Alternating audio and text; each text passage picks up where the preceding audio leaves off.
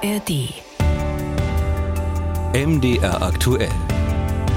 Das Interview der Woche. Herzlich willkommen zum Interview der Woche. Zu Gast heute Lutz Hasse, der Landesdatenschutzbeauftragte von Thüringen. Und das ja eigentlich nicht mehr viele Tage. Wie viel sind es noch? Hallo Herr Voss, nicht mehr viel. 29. Februar ist Schicht im Schacht. Ab 1. März ist mein Nachfolger dran. Nun ist es ja so, dass Sie ähm, ja gezwungenermaßen klingt immer schlecht gehen, aber das Gesetz sieht halt vor, man darf nur einmal wiedergewählt werden. Sie sind jetzt zwölf Jahre im Amt, sind also bereits einmal wiedergewählt worden und deswegen geht es jetzt nicht mehr. Wenn man guckt, vor zwölf Jahren, können Sie sich noch daran erinnern, welche Version von Windows dort gerade dran war? Nein, muss ich passen. Also diese zwölf Jahre äh, Datenschutzbeauftragter in Thüringen sind gleichzusetzen ungefähr mit, mit 24 Menschen Lebensjahren.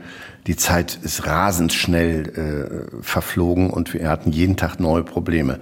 Also muss ich passen, was da damals für Technik am Start war. Keine Es war die Version 8, die Version, wo Windows versuchte, die Telefone, die Smartphones für sich zu entdecken. Die Version, die völlig daneben gegangen ist.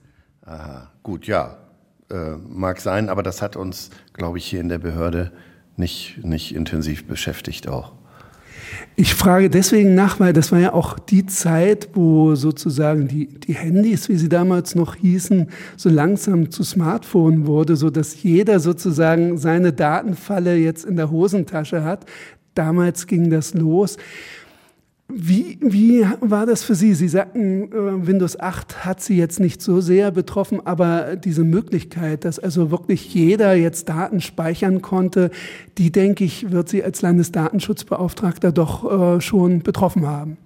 Ja, denn äh, da begann oder lief schon der Prozess, dass sich immer mehr äh, Bürgerinnen und Bürger und vor allen Dingen auch Kinder mit dieser Technik beschäftigten und gedacht haben, äh, weil es diese Technik gibt und weil es die ähm, Software äh, gibt und von der auch immer mehr, ähm, dass das auch alles rechtmäßig ist und alles so funktioniert, dass die Daten geschützt sind. Und das ist eben der große Irrtum, der bis heute noch vorherrscht.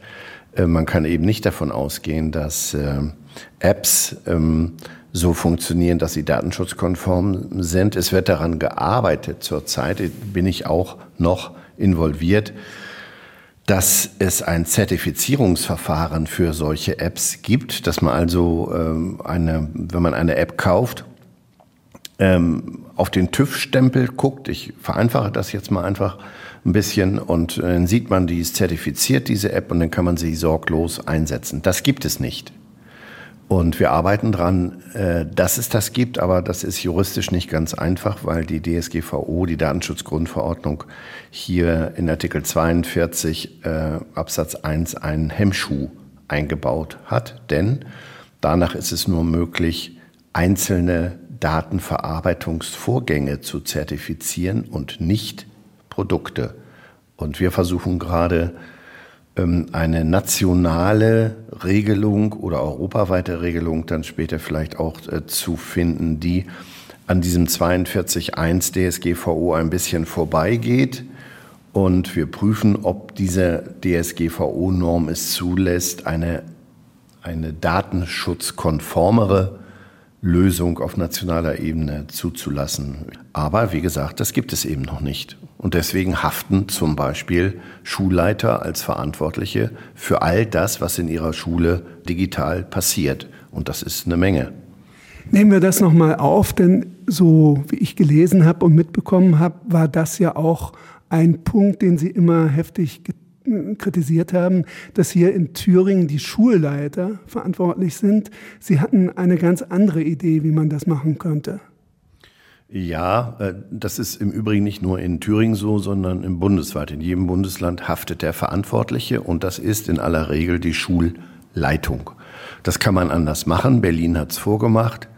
Ähm, dort ist im Berliner Schulgesetz geregelt, dass es das äh, Kultusministerium, das heißt dort Senat, ist also nicht die Schulleitung ist verantwortlich, sondern das Ministerium. Und da sitzen mehr Leute, ähm, da ist möglicherweise auch mehr Kompetenz angesiedelt. Eine Schulleitung kann nicht wissen, äh, warum und wie eine Software falsch läuft. Dafür sind sie nicht aus und nicht fortgebildet. Da müssen Fachleute äh, das beurteilen. Und das ist derzeit leider nicht der Fall. Ich darf vielleicht noch ergänzen, dass wir in Thüringen auch zu Beginn der Corona-Zeit äh, zufällig nicht so schlecht aufgestellt waren denn wir hatten die Thüringer Schuhcloud, die war zufällig da, weil meine Behörde und auch noch zwei andere Datenschutzaufsichtsbehörden zusammen mit dem Hasso-Plattner-Institut äh, diese Schuhcloud entwickelt haben, sodass äh, gar keine Not bestand, ähm, auf fragwürdige Produkte im Schulbereich umzusteigen. Wir hatten die Cloud, das war jetzt kein Ferrari, sondern ein Golf Diesel, aber damit kann man auch fahren und ähm, der ist auch in der Zwischenzeit schneller geworden. Aber wir hatten ein Ersatzprodukt, sodass ich diese ganze Aufregung im Schulbereich in Thüringen überhaupt nicht verstanden habe. Nun haben wir den Schulbereich angesprochen. Der hat Sie auch durch diese zwölf Jahre sehr heftig äh, begleitet. Ähm, Sie waren von den ganzen Landesdatenschutzbeauftragten derjenige, der den Arbeitskreis Schule und Schutz der digitalen Daten geleitet hat. Was ist dort Ihre Erfahrung? Was hat sich in diesen zwölf Jahren dort verändert? Ja, dort sind die meisten Bundesländer vertreten in diesem Arbeitskreis. Also es sind zwei. Der eine heißt Datenschutzbildung und der andere Medienkompetenz. Und die Datenschutzkonferenz äh, bearbeitet bestimmte äh, Themen eben in diesen Arbeitskreisen. Und Thüringen hat diese beiden Arbeitskreise als Vorsitz erhalten. Ich habe mich auch darum beworben, weil ich es äh, für wichtig halte, äh, hielt und halte, dass ähm, Schülerinnen und Schüler, die ja eine gewissen Teil ihres Lebens im, in, im digitalen Netz äh, verbringen, dass die auch unterrichtet werden, wie in Lesen, Rechnen, Schreiben, auch in dieser, ähm, in dieser Qualifikation sich im Netz äh, sicher bewegen zu können. Und ähm, dort sind alle Bundesländer vertreten. Wir tagen in regelmäßigen Abständen und bearbeiten dann bestimmte schulrelevante Themen, äh, kommen dort auch zu gemeinsamen Lösungen oder vertagen uns, wenn wir die Lösung nicht gleich finden. Was aber wichtig ist, aus diesen beiden Arbeitskreisen heraus ist eine Schnittstelle, wenn Sie so wollen, entstanden, eine eigene AG zur Kultusministerkonferenz. Und also eine Arbeitsgemeinschaft aus Datenschutzkonferenz und Kultusministerkonferenz. Wir tagen auch dort regelmäßig und besprechen Themen wie zum Beispiel ist äh, Office 365 in der Schule einsetzbar, äh, was es eben nicht ist. Und da einigen wir uns dann auch ähm, auf bestimmte Marschrouten. Und was ich toll finde, ist, dass diese verschiedenen Welten, davon kann man ja schon sprechen, einmal die Datenschutzdenkwelt und die ähm, Schul- oder Lehrer, Lehrerinnen-Denkwelt, dass die zusammenkommen, sich austauschen und dann entwickelt man wechselseitig ein Verständnis füreinander, dass alles nicht von heute auf morgen geht. Also ich bin eher ungeduldig, äh, musste ich lernen, da geduldiger zu sein, aber so in, mit ganz kleinen Schritten kommt man vorwärts und weckt auf der Schulseite, so will ich es mal nennen, Verständnis für datenschutzrechtliche Fragestellungen und andersherum erfahren wir Datenschützer auch, warum es äh, oft so lange dauert, bis sich etwas an Schulen durchsetzt. Also dort im Schulbereich etwas zu verändern, ähm, erscheint fast manchmal unmöglich. Ich will Ihnen noch ein Beispiel geben. Ähm, ich halte Vorlesungen für Datenschutzrecht hier an der Uni Jena für Juristen und bin dann mal auf die Idee gekommen, vor einigen Jahren schon, ähm, diese Vorlesung zu öffnen für Lehramtsstudentinnen und Studenten oder Studierende heißt es ja heute. Und da führte kein Weg rein. Und jetzt habe ich Verbündete gesammelt an der Uni Jena und jetzt im nächsten Semester mit ein bisschen Glück dürfen, das ist glaube ich bundesweit das erste Mal, ähm, Lehramtsstudierende zu meiner Vorlesung, die eigentlich für äh, Jurastudierende ist, kommen und da müssen wir mal sehen, das, das sind ja verschiedene Voraussetzungen, dass, wie ich die äh, Vorlesung dann gestalte. Muss ich sehen, das sind dann Erfahrungswerte. Aber die Lehramtsstudierenden können auch Credit Points erwerben und das ist dann relevant für ihr Examen. Also das ist nicht zwingend, Aber ich bin mal gespannt, wie viele Lehramtsstudierende zu mir kommen, um dann äh, examensrelevanten Stoff in Sachen Datenschutz zu erwerben. Also bin ich wirklich gespannt. Es hat sich ja während Ihrer Arbeitszeit auch sehr gezeigt, dass diese Zusammenarbeit zwischen Lehrern und dem Datenschutz nicht immer wunderbar verlief. Es gab so die Kritik, dass Ihnen die Praxisnähe fehlt. Wie haben Sie darauf reagiert? Ja, offenbar ein bisschen äh, scharf, zu scharf vielleicht für die Außenstehenden, aber äh, ich bin nun mal Jurist und äh, wenn Sie im Artikel 57 Absatz 1 Buchstabe A Datenschutzgrundverordnung nachlesen, dort steht, dass die Aufsichtsbehörde, also ich in diesem Fall, den Datenschutz durchsetzen und ahnden muss. Da steht nicht kann, sondern muss. Also ich habe da kein Ermessen. Wenn ich einen Datenschutzverstoß feststelle, muss ich ihn abstellen und ahnden. Ahnden kann ein Bußgeld sein. In weniger schlimmen Fällen kann es auch eine Verwarnung sein. Also im nicht öffentlichen Bereich, damit meine ich jetzt Unternehmen. Äh, bei Behörden darf ich keine Bußgelder verhängen, das ist ein bisschen schade. Ähm, aber daneben kann man, daneben, aber nicht anstatt, äh, kann man natürlich äh, beraten, man kann runde Tische gründen, wie wir das gemacht haben. Ähm, also ich mache regelmäßige Videokonferenzen mit Schulleitungen, schreibe Schulleiterbriefe. Wir haben runde Tische mit Kommunen, wir haben einen runden Tisch mit der IHK.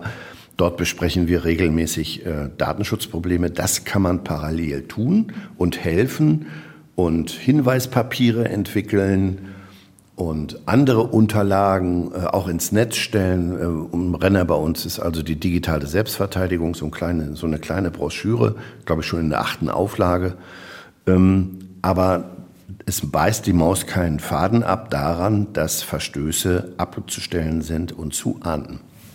Und als Jurist äh, halte ich mich daran und äh, versuche nicht, unter, dem, äh, unter der Flagge Pragmatismus hier Recht auszuhebeln, denn es ist ja nicht nur in Anführungszeichen Recht, sondern wenn ein Grundrechtsverstoß vorliegt, dann sind, ist ja die Verarbeitung personenbezogener Daten verletzt und damit das Grundrecht eines, wie wir sagen, Betroffenen oder einer Betroffenen, also um deren Daten es sich handelt, die ist in ihrem Grundrecht verletzt. Und diese Grundrechtsverletzung kann ich nicht einfach rechts oder links liegen lassen und so tun, als wäre nichts gewesen. Ähm, ja.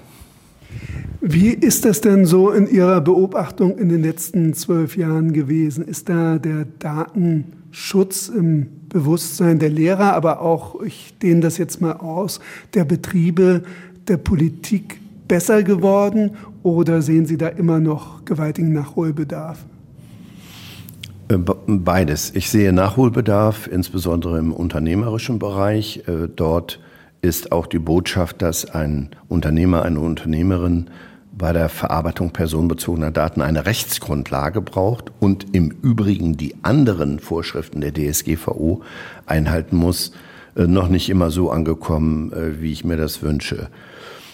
Es ist aber besser geworden. Besser geworden ist es insbesondere im schulischen Bereich. Also als Vorsitzenden, Vorsitzender dieser beiden Arbeitskreise, die ich erwähnt habe, muss ich natürlich dafür sorgen, dass es in meinem Bundesland äh, der Laden da läuft. Also da bin ich ganz zufrieden, obwohl ich weiß, dass viele Schulen äh, nach wie vor auch an beispielsweise an dem Verbot des Kultusministeriums, das ist nicht unser Verbot, sondern ein Verbot des Kultusministeriums, ähm, Office 365 zu nutzen, äh, vorbeigehen und das trotzdem tun. Wenn wir das feststellen, stellen wir diese Verstöße ab natürlich, aber da ist einiges im Argen. Was mich sehr freut, ist, dass Jugendliche bei uns vorstellig werden und sagen, mein Lehrer nutzt irgendein Produkt. Ich habe bei Ihnen auf der Website gelesen, das ist rechtswidrig, datenschutzrechtswidrig. Wie sieht's jetzt aus? Und auch Eltern im schulischen Bereich. Und auch Bürgerinnen und Bürger, Arbeitnehmerinnen, Arbeitnehmer wehren sich zunehmend und äh, sind äh, bisweilen recht oder sogar super kompetent und wissen genau äh, mit Normen und Gesetz ähm, anzugeben, wo der mögliche Verstoß liegt. Und dann werden wir natürlich aktiv. Das hat zugenommen. Unsere Fallzahlen sind nach wie vor sehr hoch.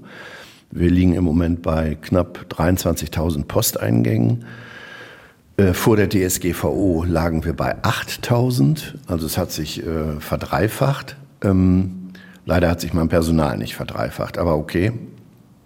Mm, also insgesamt äh, ist so ein Ruck durchgegangen, äh, auch als ich angekündigt habe, während der Corona-Zeit äh, Datenschutz im Schulbereich durchzusetzen, weil wir ja die Thüringer Schuhcloud hatten als Alternative, ähm, sind da einige wach geworden. Und äh, ja, also ich sehe das positiv. Im Interview der Woche von MDR aktuell Lutz Hasse, der scheidende Landesdatenschutzbeauftragte von Thüringen, haben Sie sehr viel, Sie sind Jurist, mit Gesetzen zu tun. Da mag der eine oder andere sagen, ist das nicht total langweilig? Nun haben Sie gerade in Ihrer Anfangszeit ja auch äh, ein Ereignis gehabt, wo es alles andere als langweilig war, als plötzlich Daten irgendwo abgelegen, äh, da wo sie gar nicht hingehörten, auftauchten. Und das hat viel Ärger mit sich gebracht. Was ist da genau passiert? Ja, Sie meinen wahrscheinlich die Causa Immelborn ein äh, verlassenes, äh, dreistöckiges Gebäude, wenn ich das richtig vor Augen habe. Großes Gebäude, voll mit, ich meine, wir mussten unsere Zahlen, die wir anfangs genannt haben, korrigieren. Millionen von Akten.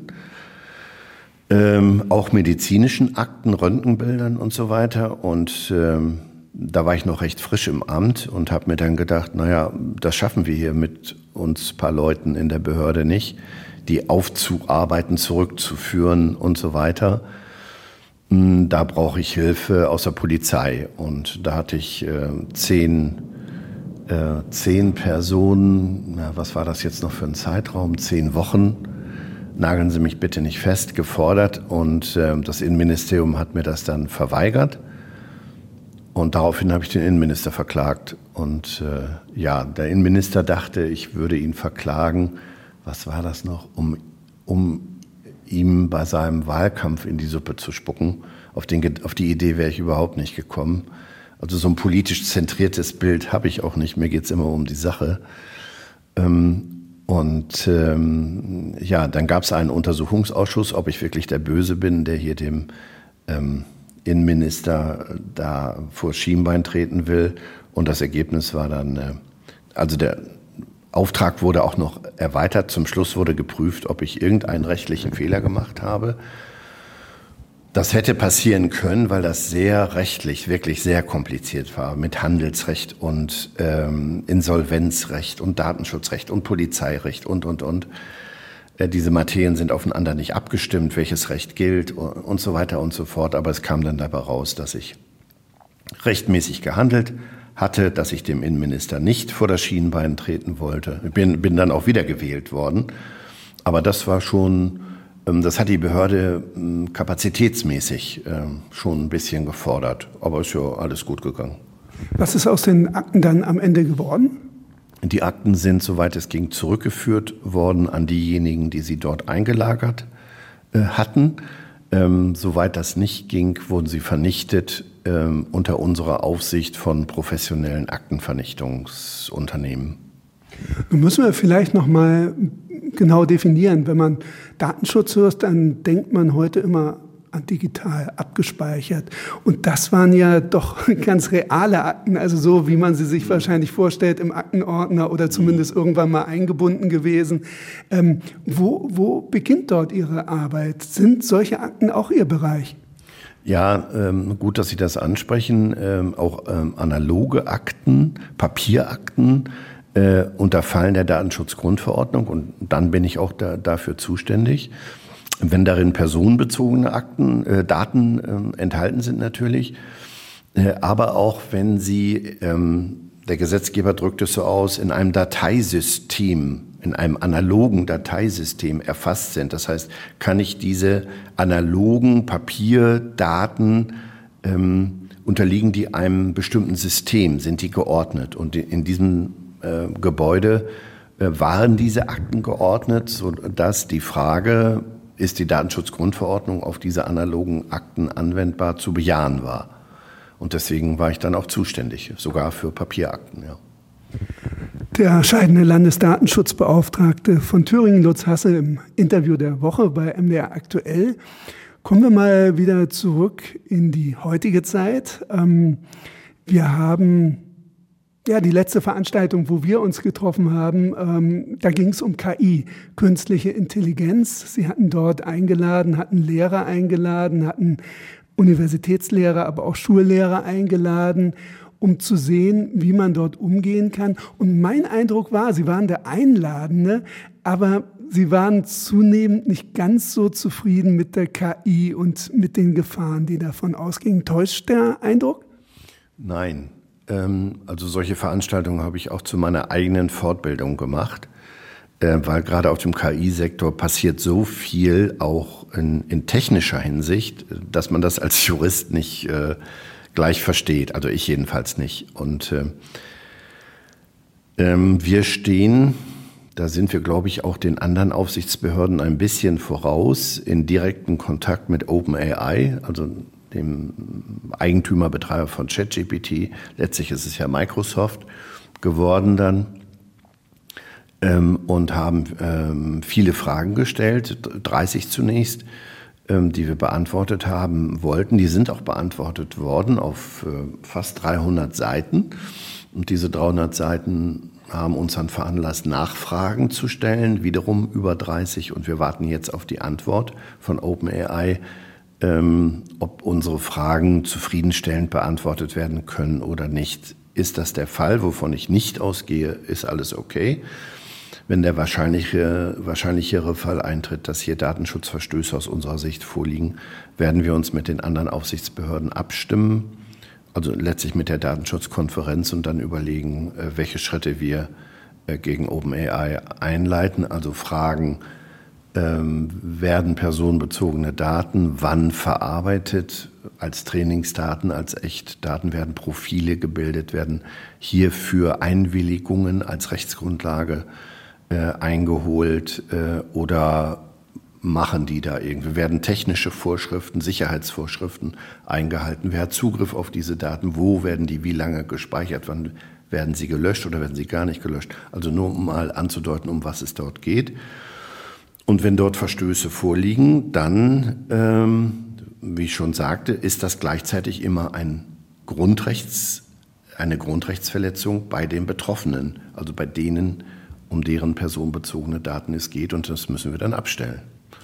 Letzte Woche hat jetzt die EU ein Act verabschiedet, wo es um die KI geht. Da geht es zum einen um die Eingrenzung, da geht es aber auch um den Datenschutz. Ist das schon ein erster Schritt jetzt, dass da wirklich auch äh, in der Rechtsnorm auf diese neue Technik eingegangen wird? Oder wie sehen Sie das? Ja, das sind erste Schritte. Die, die ESGVO wird dadurch nicht ausgehebelt, sondern es sind Spezifizierungen. Wichtig ist, und das hat die EU äh, aber auch im Auge, ähm, dass äh, der Mensch äh, die Kontrolle über die KI nicht verlieren darf. Das muss man natürlich erstmal merken, dass man die Kontrolle verliert, aber hm, da wird es äh, förderlich sein, wenn Sicherungsmechanismen eingebaut werden und dass Entscheidungen, das sieht die Datenschutzgrundverordnung jetzt schon vor, hm, das hat bei der Schufa-Entscheidung des EuGH eine Rolle gespielt, dass Entscheidungen ähm, über Menschen, bei der Schufa ging es um einen Scoring-Wert, ähm, nicht allein von KI getroffen werden darf, sondern es muss ein Mensch in diesem Prozess dazwischen geschaltet sein, vielleicht am Ende auch, der beurteilt, hat die KI hier richtig funktioniert oder hat sie falsch funktioniert, was ja vorkommt. Und äh, dass KI eben, ähm, das sagt der äh, AI Act auch, nicht gegen den Menschen äh, verwendet werden darf. Das sind äh, Schritte in die richtige Richtung. Aber weil sich alles so schnell entwickelt, äh, kann man die Dimension, was KI alles kann und beeinflussen kann, ähm, ähm, das muss man fortentwickeln. Das ist also ein Prozess. Das Recht wird hier der Technik immer ein bisschen hinterherhinken. Aber das ist nicht schlimm. Es muss äh, die KI regeln, sonst sind, das ist ja nicht nur meine Meinung, sondern von Elon Musk beispielsweise auch oder von anderen KI-Betreibern selbst, ähm, drohen uns äh, Gefahren, die wir nicht absehen können. Und das darf eben nicht passieren. Wenn Sie jetzt eine persönliche Bilanz der zwölf oder wie sagten Sie in Menschenjahren 24 Jahre ziehen, wie fällt die aus? Also ich bin mit mir im Rein. Ich kann mich äh, morgens rasieren, ohne dass ich damit äh, Probleme habe im Rasierspiegel. Äh, man sagt, ich wäre wenig pragmatisch gewesen, okay, aber manchmal braucht die andere Seite, so will ich sie mal nennen, ähm, auch klare Ansagen, klare Kante. Äh, und dann wacht auch der ein oder andere auf. Wünschen würde ich mir mal mit Blick in die Zukunft, ähm, dass die Politiker ein bisschen mehr Augenmerk auf dieses Grundrecht richten. Sie müssen ja nicht den Datenschützer lieben, aber dieses Grundrecht der informationellen Selbstbestimmung, ich nenne es mal, das passt nicht ganz, aber Grundrecht auf Privatsphäre wird angesichts der sich äh, rasend schnell entwickelnden äh, Technik immer mehr bedroht, ähm, zersetzt, infiltriert, ohne dass die Leute es merken. Ähm, so ähnlich wie bei Atomkraft oder Atomstrahlen. Ne? Irgendwann ist man dann krank äh, bei Atomstrahlen und äh, bei KI oder bei der, bei der Technik, äh, die fortschreitet, ähm, werden Profile gebildet. Das passiert ja alles schon. Aber äh, hier muss in diesen Prozess mehr Transparenz äh, hinein. Ähm, wer vor allen Dingen im unternehmerischen Bereich bei den großen Playern, wer speichert welche Daten, wo äh, werden Profile gebildet, werden die verkauft, zu welchem Zweck, werden die zur Manipulation von Bürgerinnen und Bürgern beispielsweise bei Wahlen eingesetzt. Jetzt in Thüringen haben wir demnächst Landtagswahl. Ich habe alle Parteien gefragt, ob sie Wahl-Apps einsetzen und wenn ja, was für welche. Und dann werden wir, das machen wir bei jeder Wahl, äh, durchleuchten, ist diese eingesetzte App datenschutzkonform oder nicht. Ähm, die, die, dieses Verständnis der Politikerinnen und Politiker für die Wichtigkeit dieses Grundrechts ist mir nicht ausgeprägt genug. Und deswegen habe ich auch oft dagegen gebollert, äh, habe auch den Fraktionen hier im Landtag angeboten, sich mal einen Vortrag von uns anzuhören, muss ja nicht von mir sein, sondern von Mitarbeiter, Mitarbeiterinnen, ähm, wie das Datenschutzrecht funktioniert. Da haben nur zwei Fraktionen darauf zugegriffen. Ähm, also dieses Desinteresse an so einem aus meiner Sicht immer wichtiger werdenden Grundrecht ist hoffentlich nicht fatal. Das war Lutz Hasse, der scheidende Landesdatenschutzbeauftragte von Thüringen. Ich wünsche Ihnen alles Gute jetzt nach dieser Zeit. Ähm, wollen Sie noch was sagen, wie es weitergeht? Können Sie was sagen?